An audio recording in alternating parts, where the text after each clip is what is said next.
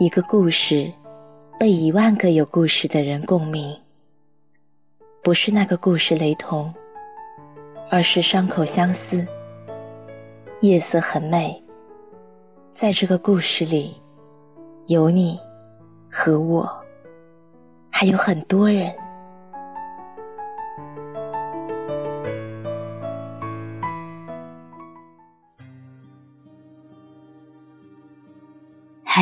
大家晚上好，我是精灵。今晚十点，让我的声音温暖你。父亲进医院的那一天，我时隔三年第一次见到他。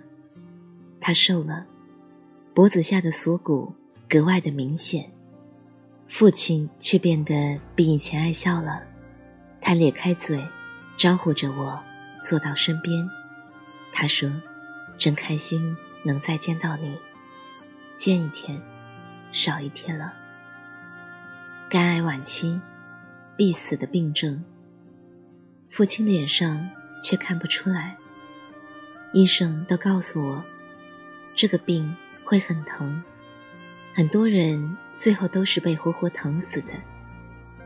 我听着，觉得全身的血液都不听话了，直往脑子上涌。差点晕了过去。本来医生都不打算把父亲收进来的，用他们的话说，趁着老人家还活着，多做点他喜欢的事儿，去一点他喜欢的地方。但是父亲却执意想住进来。他了解自己的身体。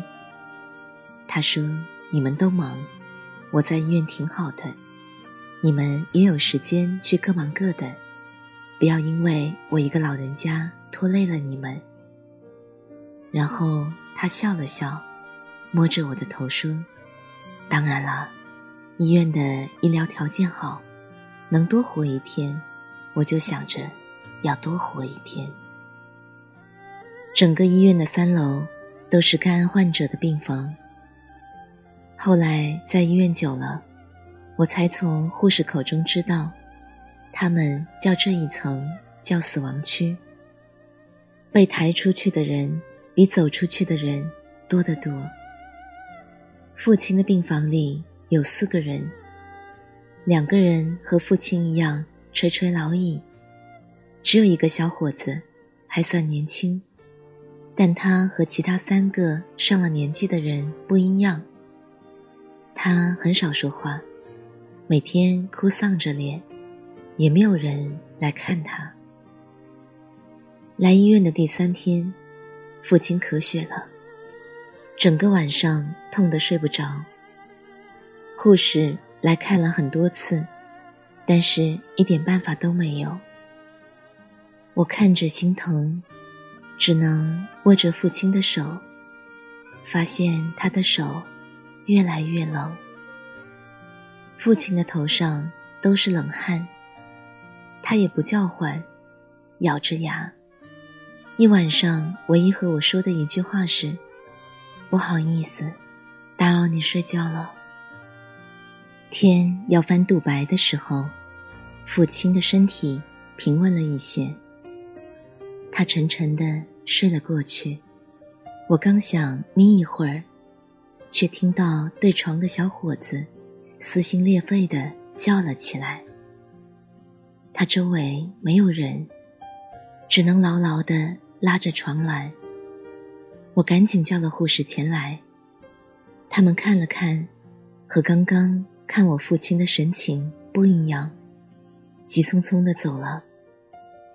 过了一会儿，来了一群人，手忙脚乱的将小伙子抬走了。走的时候。纱布、棉花撒了一地。我们谁也没有想到，这个病房走得最快的，竟然是最年轻的那个。旁边的老大爷说：“这病啊，年纪越轻，死得越快。我们老了，没有牵挂了，只是可惜了那些年轻人啊。”父亲没有说话。他看了看窗外，天气还没有热起来，窗外的桃花还没有萌芽。他摸了摸我的头，笑着说：“儿子，我还不想死，怎么办啊？”我急着说：“瞎说什么呢？”他笑了笑，我又说错话了。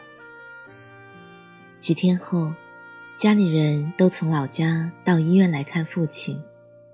却正好碰上父亲发病的时候，他又痛得直咧嘴，口里一声一声的呜咽着。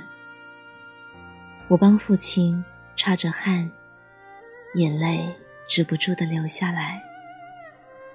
家里人都在周围看着，一句话都说不出来。我突然感觉屋子里的氧气好少。我有点喘不过来气，径直的奔向屋外。我在板凳上坐了好久，感觉情绪稍微的平稳，眼泪也不知道怎么流的时候，小叔匆匆跑了过来，说父亲被抬进了 ICU。以前和护士聊天的时候，他们就说，ICU。基本上就是大限已到的标志。我深深的吸了一口气，刚刚倒回去的眼泪又灌了下来。ICU 不比病房，我每天见父亲的时间变成了一个小时，还不怎么能说话。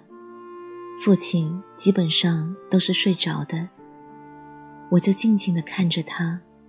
好几次，他睡醒过来，看到我，就朝着我笑。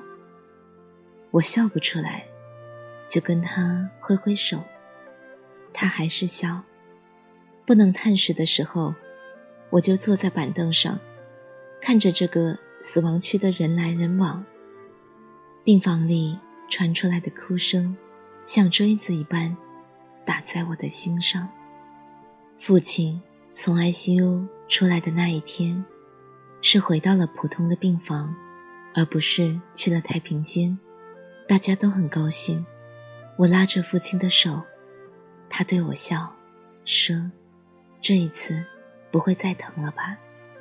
我笑着说：“不会了。”他说：“你骗我，我知道，只有死了，才不会疼了。”我愣愣地看着他。他笑了，但是，我还不想死。我说：“你不会死的。”父亲说：“我想你了。”然后，他看了看窗外的样子，桃花不知道什么时候已经开了。也许每个人的一生中都有一个盖世英雄。每个人的人生里，都有一个第一个喜欢的男人。这个男人，也许是世界上对你最好的男人。他总是对你无怨无悔的付出。也许不会有第二个男人对你这样的好。再次看到有一位听友写来的信啊，他说：“突然就想起。”三年前，爷爷因为肺癌离世的时候，父亲是一个不喜欢表达的人，很多的时候都只是默默的不说话。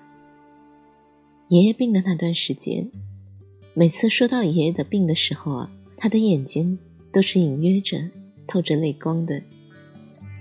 就这样，又是一年的清明了，突然就想起奶奶的离世。一晃就是几年过去了，我们每一个人都在成长。也许世界上最大的幸福就是安康，所以希望天下所有善良的人都可以幸福安康。今天就是这样了，早点睡。晚安。